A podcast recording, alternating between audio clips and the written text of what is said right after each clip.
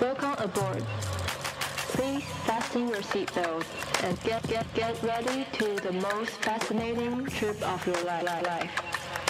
Turn on your podcast and tune into 关心事务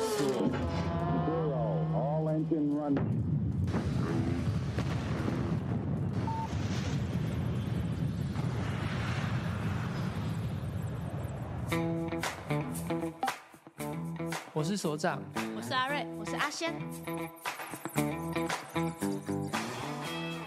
出生时刻的星座位置跟我们有什么关系呢？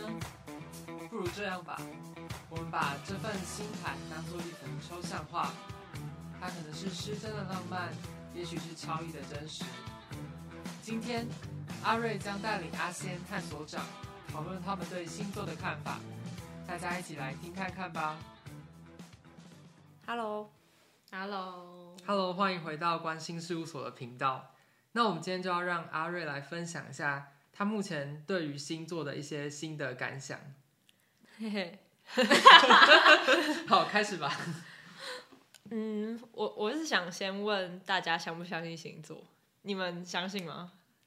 如果不相信，你还会跟我组队吗？你相信吗？但我自己是觉得，我蛮就是我不会去想要看那个什么一周一周运运势势或是什么一日运势，那个好像那感觉不是我想要去了解星座的重点。我比较像是，我觉得我都把它当做一个客观第三者，因为我觉得有时候我的朋友都不一定那么可能可以说出一套他对我的理解，所以我就假设这个星盘是另一个。可能知认识我的人，然后我来看看他是怎么描述我的那个感觉。哦，所以你算是相相信你出生盘，就是你出生那个时候的星盘，给你带来的资讯，有机会你可以用到。对对对，我我会假设他可能会暗示我有什么潜力，然后我可以从中找到我自己成长过程中没有发现的可能性。然后可能他就是讲的不准的时候，你可能会觉得是这个文章写的不够好，所以没没准，还是？因为他本来就没有很准，所以他不准。我会我会假设他可能没有写好，或是 或是我可能我也不会百分之百相信他，我就说 OK，那我就再留意看看，说不定我在十年后会展现出这个特质。哦，那阿仙呢？我好像嗯，如果主要是你讲的那样子，就是好像他可以跟自己的人生做一些连接。但我觉得他令我更喜欢的，就吸引我的另外一个点是，我觉得就是世界上有一个完全没有人可以摸得到的混沌东西，我觉得很赞。就是我单纯很喜欢有一些东西跟另外一些东西，他们好像就是会产生一些反应，然后光想我就觉得嗯赞，然后就觉得很想听下去，就想听下去。对啊，所以我觉得是那个他他给我的他给我的那个画面感，我觉得好像蛮有趣的。其实我就是也都跟你们两个一样，其实我好像没有很相信说今天摩羯座适合穿红色，今天摩羯座会很衰。可是其实我也会看行运，然后有人找我就是看说，哎，我什么时候会跟男朋友怎样？我什么时候跟他会比较好？我也会回答他说。哦看你的星盘其实是十二月会比较好，但是我相不相信？我其实没有到很相信说十二月金星跑到射手座，然后你这个射手座的人就会过得比较好。我好像没有很相信。我们可能活不够久。可是其实我本人就是在我所有室友跟也懂星座的人都说我是一个活得很在星象里的人，就是这个星象是什么时候我就会。反映出反映出对，而且很明显，连我自己都觉得超明显。只是因为我找不到怎么证明它，就是它不像科学可以找到什么什么 F 等于 ma，所以我可以证明它，所以我不敢说我相信。嗯、但是我会说它有这个东西，所以我我就会思考说，它是有点像一个神秘的世俗的宗教。嗯，就是今天有人说你就是相信有神就对了，然后你就是有神就拜，然后你真的很很紧张的时候你也会拜。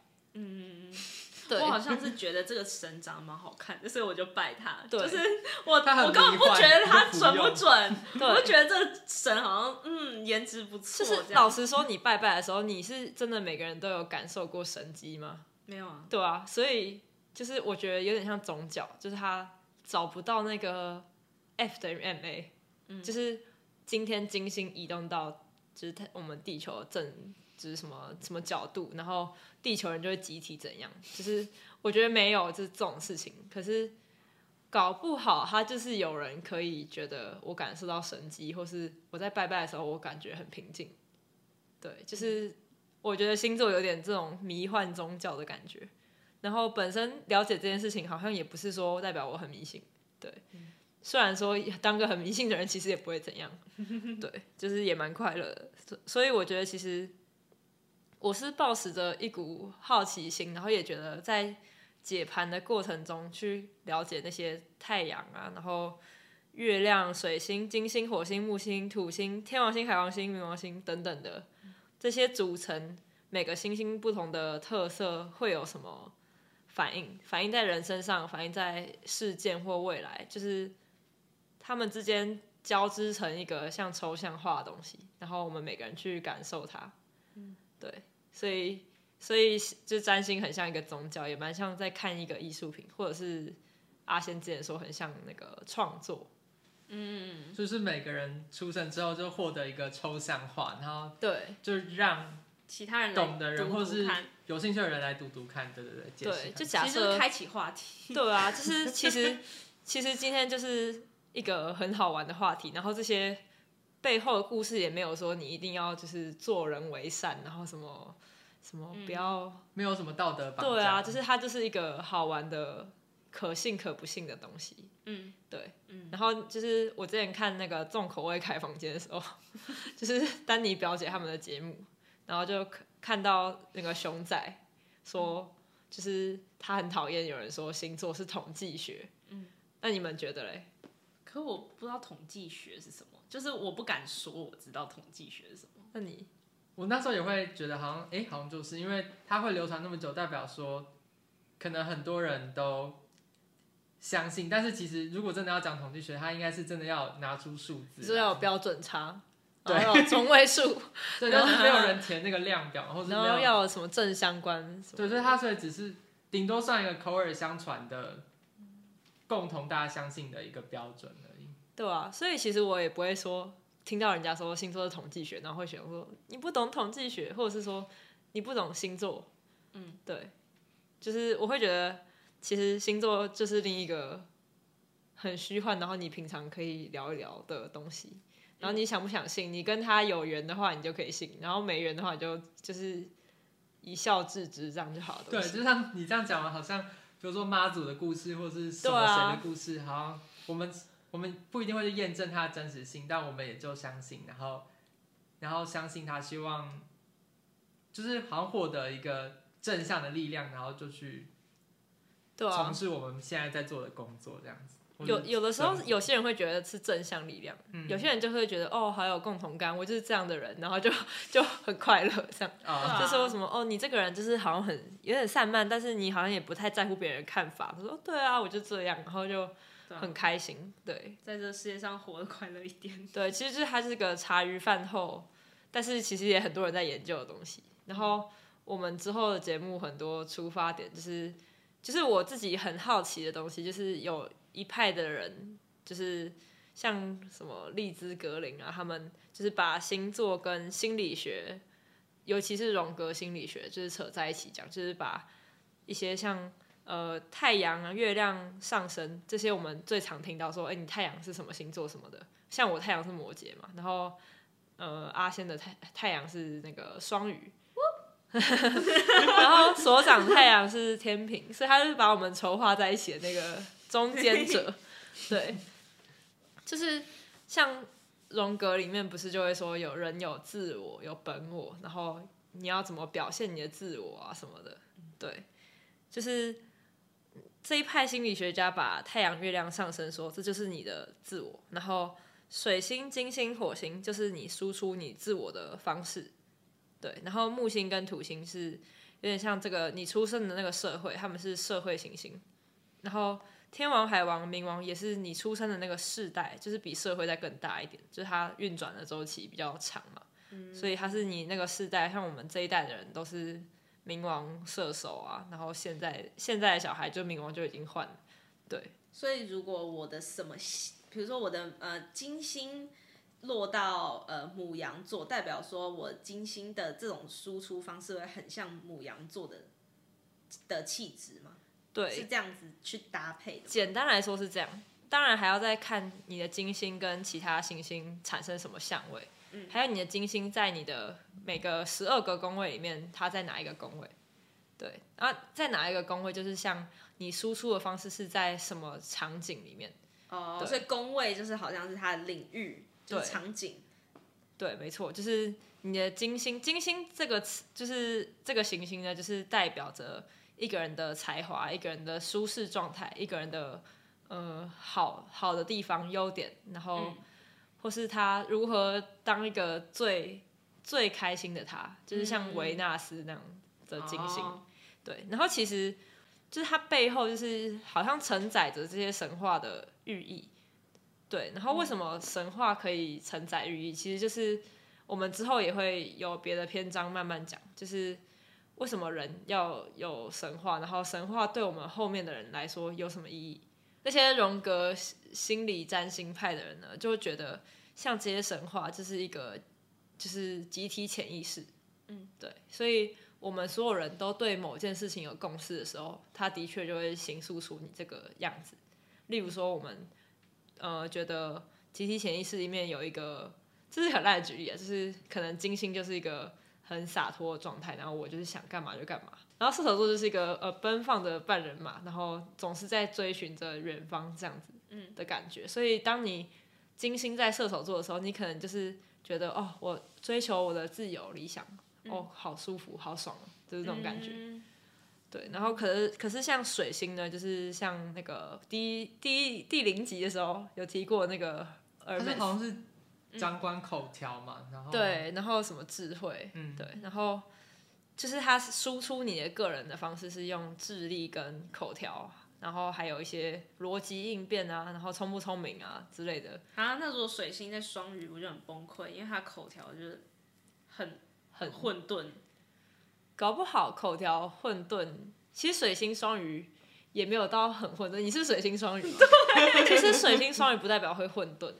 可是就是表达能力不太好的感觉。可是这是双鱼其中的一个特点。双鱼其中还有一个特点是比较比较有大爱，然后比较关怀整个世界，然后环保议题啊，然后呃就是有些牺牲奉。对，就是像什么宗教、环保啊，然后艺术啊这种比较大我的事情。哦。而且喜欢有灵性的东西。对，所以当你讲话是这样子的时候，其实有时候可以沐浴到一些人。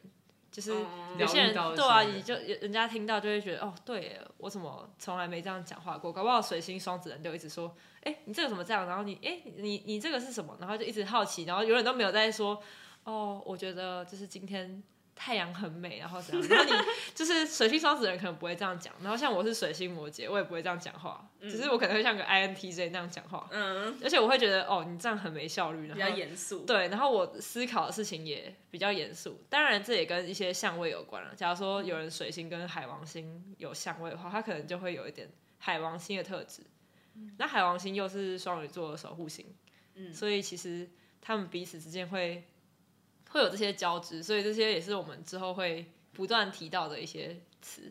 嗯，对，所以这样听下来，你们你们各自的太阳、月亮上升是什么？就是你们的塑造你们自我的东西是什么？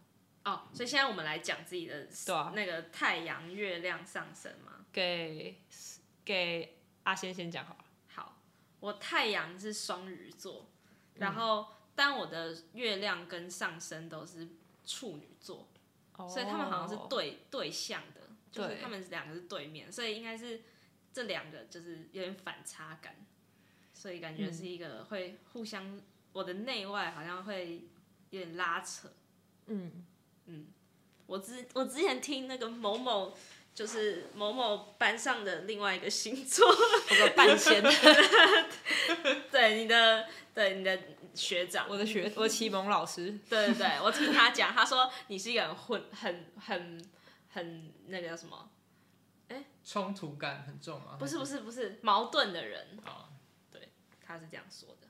但我有另一个解释法，就是月亮跟太阳上升，就是太阳是你，当你想要表现自己的时候，你想要发光发热的时候，你会像个双鱼座。然后你的月亮是你的灵魂，然后你的你的整个心情情绪，嗯，你的潜意识，你的潜意识里面像个处女座。然后你的上身是就是。你整个人散发出来的样子，还有你做事的整个行为模式，其实就是像个处女座。嗯，对。其实处女座跟双鱼座，他们两个是是对宫，可是对宫代表他们在讨论的事情是同一件事情，只是他们的讨论方法不一样。他们在讨论同样的议题，但是两个是两个极端值这样子吗？他们都在讨论一些细节、精细的东西。哦，对。还有，其实双鱼座执着起来是非常像处女座一样，会很井然有序。嗯，然后处女座其实有的时候是非常的柔和，非常浪漫，然后非常的 对，其实是有你这样说也是蛮自我，就是他其实会、嗯、会这样子，就是这么的精致的做事情。我上次有点在像套刻板印象，没有我在套，这叫星座原型啊。星座原型就是处女跟双鱼都是在讨论这件事情。总之就是，处女跟双鱼都是，你会常感觉到他们对某一个议题会有一些很精致或是比较批判性的感的价值观。只是一个人的表现方式是，我调理式，然后我好好做出来，就是处女座。所以有些人会觉得哦，怎么好像有点机掰。可是双鱼座是他没有要讲，但是他他就是知道那个点在哪，但他就一直这样做，然后身边人会觉得。他什么有点机掰？对，所以通常有这个，就是你是个机掰的人，对，是如果不了解你在在乎什么的人，会这样觉得，会觉得你到底在抓什么毛病啊？如果如果是什么射手座的人，或是嗯，就是会这样想，会觉得你到底在对啊，嗯。可是如果是你个人的话，你可能平常想要表现出的感觉是，哦，我就这样子，就是慢慢的，然后很松散，也不一定要制定什么计划，可是。你脑袋里面都在制定计划，嗯，然后你制定计划，你才睡好觉，嗯，然后你制定完之后，你会觉得你很棒啊什么的，就是 你会完成你的上升，嗯，对。可是你又会想要用制定计划的方式来表现出自己很柔和的样子，这是你的自我。当然还要跟你的输出的那些金星、水星那些有关，还有你在什么宫位这样。有些人在什么，像你像在六宫嘛，你的太阳啊，只有太阳，对。那可能你你想要表现双鱼的一面是在六宫，就是职场宫位或是健康宫位，嗯，个人身体健康，对，就是你可能会比较想要用这种方式在表现自我。可是其实你的某些想要，就是你的其他金星、水星、火星啊，可能会用别的方式输出，嗯，所以你可能也不会完全说，我就是一个人家说双鱼座很浪漫，然后我就很浪漫，然后我很慢，然后我很。怎样？搞不好你也有暴冲的一面啊，嗯、什么母羊座的一面，像你的、嗯、你的金星啊，哎，他的金星是你说在母羊的吗？对啊，金跟金跟木，金跟木，那你火星跟？我火星在二宫，天蝎，对天蝎，那就是他的火星的输出方式是天蝎啊，我刚没有讲到火星就是像那个那个战神一样，就是他就是。表现自己的，其实如果是那些力量跟速度，对，然后像那个、嗯、那个荣格，他们就会说是他的那个本我啊，是什么什么性，然后冲动，嗯，然后他的最原始的他是那个火星，火星，所以火星也会有人说他是小太阳，就是其实你火星在哪里，你可能也会有一点那样的特质，嗯，对，嗯，所以你可能有一个面相也会蛮像天蝎座那样子。对，天蝎座其实就是比比起双鱼座，它更精明、更精准、嗯、更深沉。可是双鱼座的深沉其实是更消失不见，就是他真的是哦，我没关系，我不在乎，然后我可以不用跟你们计较的那种深沉。嗯、可是天蝎座是比较在现实状态的生成，这是我个人认为啊，搞不好跟其他言论也不太一样。那有人说上升星座就是。人社会化之后戴上的面具。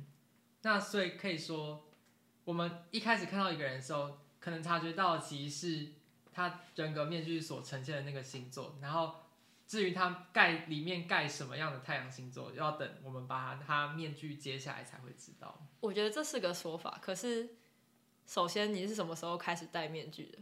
其实如果从心理学上，我们从出生就开始戴面具。就是你的父母怎么对你，你就会怎么对外界。嗯，对。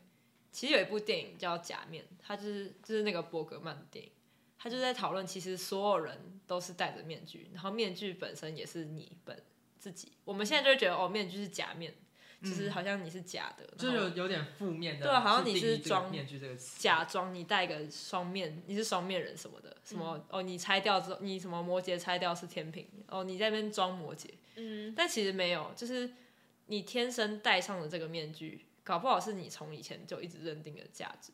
嗯，对，甚至你搞不好你面具底下你你反而比较不认识，有可能，或者说反而有时候人活着，然后戴着面具反而是一种舒适的状态。对，有有些人是舒适，但有些人是跟这个面具会有抗争，可是他也从小就习惯这个面具。我之前听过上升星座，他的解释是说。呃，没有，应该算是我自己我自己的想法，就是，呃，你上升星座有点像你从小开始，你出生，然后这个世俗堆叠在你身上的所有事情叠加出来的，嗯，一个样子。嗯、然后它不一定是个面具，因为它其实已经变成你的一部分。可是它像是说，嗯，嗯，就是同样的东西堆叠在两个人身上，它其实会产生不一样的个性嘛。就是，同一个生长环境下的兄弟姐妹也会有不一样的性格，嗯、像双胞胎。对对对，就是他们上升星座比较像是说，那你积了那么多灰尘，然后你把那个灰尘形塑成什么？嗯，然后太阳星座，我自己感觉比较像是说，你活了这一辈子之后，你最后还是有一个你真的很想做的，你要抖掉你的灰尘，就是你其实你也不一定要抖掉灰尘，只是你心里还是很喜欢的东西，就是太阳星座好像是你最追求的那个东西，然后你也不会时时刻刻都在追求，只是说。你活到老的时候，你可能会觉得说，哦，我有完成我的太阳，哎，我好开心哦。其实那些星座学家说，就是我刚刚讲的那些心理占星派说，太阳就是一个人的英雄之旅，就是你从出生到死亡，你就是一直在追寻跟当你这颗太阳，就是那就是你。嗯。而那个上升星座其实也是你，然后月亮也是你，月亮是你的。灵魂，你生成的东西，它没有要追寻什么，它就是这个状态。嗯，它本来与生俱来就是这个。可是太阳是，你可能在什么处境里面要怎么面对它，然后你要怎么展现自己，你是要不断的去调整，然后不断的去历练。而那个上升呢，有人会说什么哦，你上升双子啊，就是像我，你可能出生的地方很吵，很很像双子座环境，或是什么呃交通有没有很混乱？你在大家庭出生嘛之类的。可是。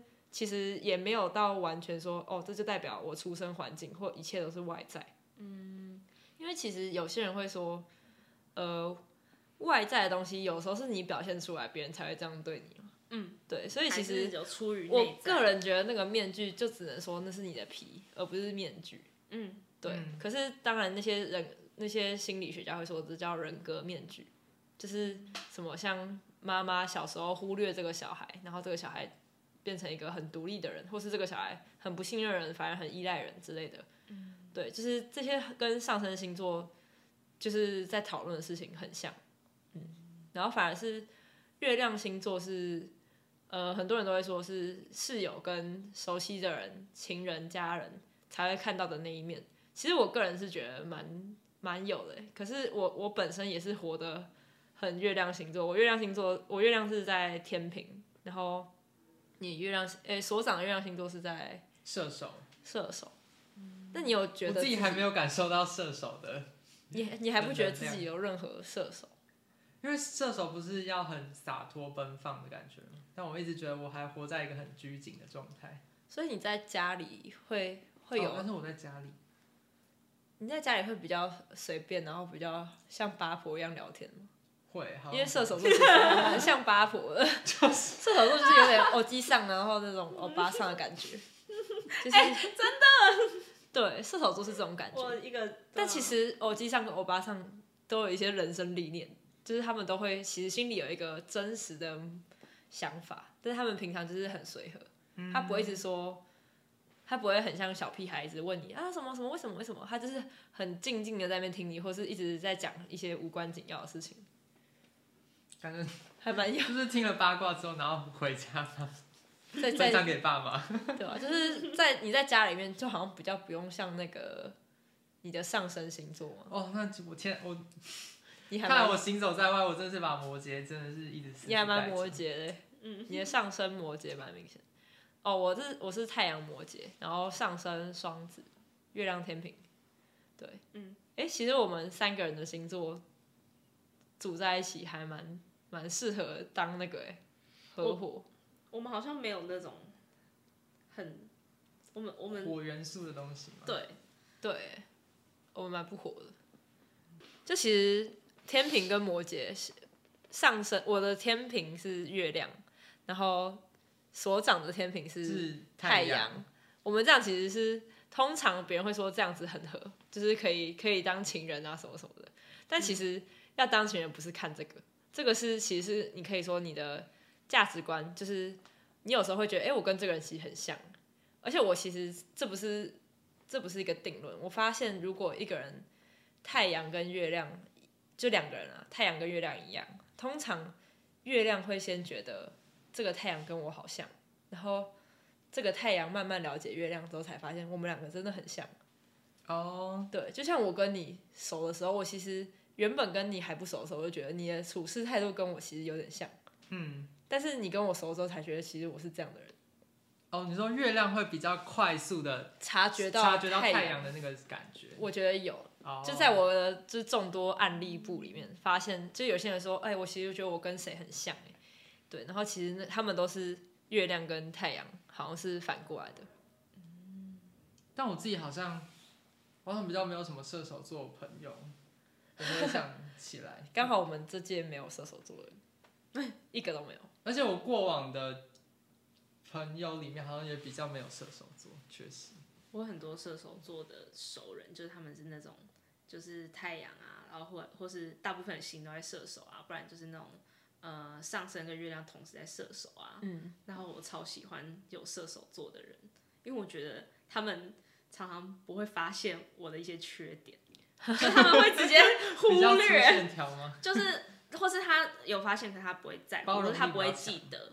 你要看他在意什么事，因为我弟是射手座，我超知道射手座的点，就是。射手座他心里有一个绝对不可冒犯的东西，每个射手座都不一样。嗯，好像可能因为射手座绝对绝绝对不能冒犯的事情，我都不太 care，嗯，就是好像都不是我会看到的，我会去碰到的东西。通常他们感觉不能冒犯的都是一些价值观或真理，例如说什么不能说谎，他只要一听到有人说谎，他就翻脸，或是说不可以怎样。不不可以限制他的自由啊，什么？这是最大家普遍认知的射手啊。那我还有另外一个问题，就是如果太阳上升跟月亮他们的假，我不知道会不会有一个情况是三个都是同个星座？有啊。对，那如如果是三个都在同个星座的话，那这样是代表说他可能他就很纯的言行合一，然后他就不会有那么多需要调和的那个困扰。就比如说你的上升跟太阳是属性很不一样，那你的调和过程就会比较。复杂跟但，但感觉比较复杂比较好哎，就是像 MBTI 好像有比较多人在同一台车上，可以比较好一点。对啊，就是如果你全部都是你，就很你三个都是母羊座的话，不是很恐怖？就是你的决策圈很小的意思。我那天看到有人，你为什么一直在暗骂母羊？因为我因为我月亮天平。哎、欸，不要乱骂母羊座，我们会有酸民。我那天看到一个，其实每个节目都在骂牡羊座。看到一个 Instagram reel 就是有一个男生，然后他就说我要来查我自己的星座星盘什么，然后他就看到第一个太阳双子，OK，我知道我是双子座，再然后他就再往下看，哎，上升也是双子座，他说嗯，怎么有这种同时都是双子的奇怪景象呢？然后之后再滑月亮，哎，双子座，然后说。水星双子座很正常啊，然后金星的双子座，然后我就觉得天哪，他是十个人在家里打仗的感觉。超双子他应该很可怕，他他感觉很难睡着哎，一直跟自己 好忙啊。讲我们改天约一个很双子的人，我有个朋友很双子，我有某个室友哦，会不会可以一打十，就是一个人霸占十个麦克风？我我请他，他其实不会。因为真的很双子你的室友？我有一个室友，其中一个室友很双子。哦哦哦，对，其实真的很双子的人，他讲话不会一直讲，因为他不知道要讲哪一句话，是真的。而且他通常兴趣很多，哦，对，而且手也蛮巧，而且他很多价值观在他脑袋里面打架，所以你会觉得他怎么有时候好像很好相处啊，有时候怎么又又这样，就是会会那样。因为今天换人了。对，就是他今天跟自己打了一场架，然后他就换人了。对，可是其实我这样讲是又好像有点刻板，但是本来就是，对，我们就不要讨论那么多，我们也不是那种高知识频道，没有那么精准。对，啊，或是之后如果观众有什么问题的话，我们再好好仔细去研究一下。对，总之我们定调就是像这样子的，我们也会邀请各个不同的星座的人，或是不相信星座的人来跟我们吵架，或是怎样。嗯对，但是我们其实以和为贵，我们是 peaceful 的那个天秤座，对，然后还有那个双鱼座，没有，我也是很多天秤座。我说、哦真的哦我说好好的东西都在七宫。哦，对，七七宫很强，也是蛮天秤的。对啊，我水我水星、金星，不过你木星都在天秤是母羊哎，对在母羊，你会很用个人的，因为其实本身那颗星还是比宫啊还要强，宫只是场景，就是你会在在意。对方的就是双人关系，或是衡量两件事情的时候，用很母羊的方式展现。嗯，那我好像没有天秤座。对，就是其实它只是一个场景，但是很代表这是你的议题，就是你很多心在那边，就是你会在意，或是你本来展现的就是这样。嗯，那我们再回到一点题目开头，就是因为像很多人也会讨厌星座的人，就会批评说，他们觉得星座是一个很。就是容易把一个人贴标签啊，或是扁平化。然后我也可以举一个我弟的例子，因为我不知道会不会很多水瓶座人会讨厌谈星座，因为像我们我弟才是我们家唯一哦，我们其他我跟我爸妈都是天秤座，然后我弟是水瓶座，很风向啊。然后我们对看起来风向是同一个族群，但是每次我爸妈有时候会故意说什么，哦、呃，你每次会怎样很怪，或者是。很怪或者怎样，就一定你就是因为水瓶座的关系，就直接把水瓶座天秤座很霸道，对，就是行为举止很怪，然后跟主流价值不太相近这样子，然后他就我不知道是因为这样，所以他因此，反正他很他很不喜欢星座这个话题。这样子，因为他被你们霸凌了。对，有可能。因为天秤座发现风向都在你们这一边，就是哇，反正三个天秤座我就哎、欸，他只要反抗你们就哪有有很多水瓶座？对，然后我们就故意讲大道理，然后要把他压制的感觉。好，所以其实活到现在，慢慢有水瓶感觉很讨厌大道理耶。对，有可能。没有，他不喜欢有人出头压制，但是他喜欢有人在乎大道理。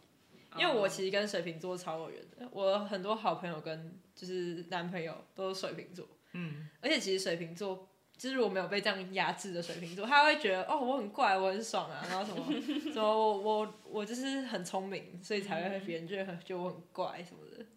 所以回到刚才原本那个问题是星座扁平化这个想法有什么回应吗？我觉得就是像你看一幅画吧，就回到刚我们觉得它像抽象画，嗯、你看这幅画，然后你感受到什么？如果有人就说它就是画啊，它、是、抽象的啊。